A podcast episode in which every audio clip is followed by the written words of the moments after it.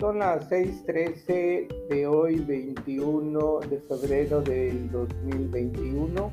Hoy es el Día Internacional de las Lenguas Maternas y para celebrarlo y para honrar a esta lengua nuestra, les quiero saludar en lengua maya, Michabele, Chikabaile Chaleja, Chiquimachumboli, Atahuetelech, Beslae, Ukimil 21, tu Winal Febrero, tu Javi 2021. Beslae, tu Betal, Ukim Besal, Masewal, Anob. Beslae Tun, Yanin Tiguatesh, un Beba, Achikanan, Awojet, Kesh.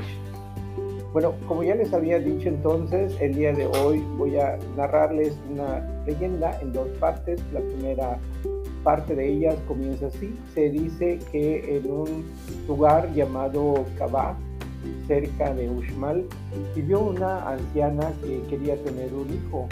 Ella no lo pudo conseguir de joven y ya de grande hizo lo posible por conseguirlo.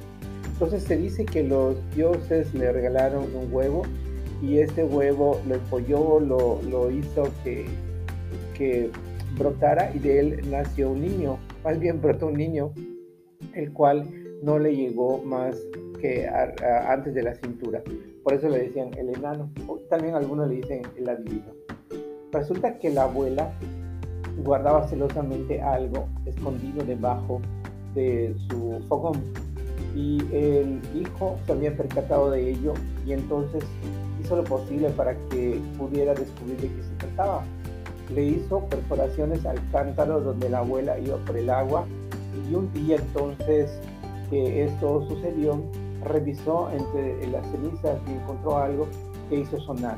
La leyenda y la tradición dice que la persona que hiciera sonar eso, ese artefacto, se dice algunos que es un símbolo, otros dicen que es un tuncul, sería el nuevo el nuevo rey de Uxmal. Y eso, ese dato también lo sabía el rey Uxmal, por lo tanto lo, lo mandó buscar. Cuando la abuela llega, tenía sujetado y ya se iban a llevar a su hijo para enfrentarse al rey. Y la segunda parte de esta leyenda la sabremos en el próximo capítulo.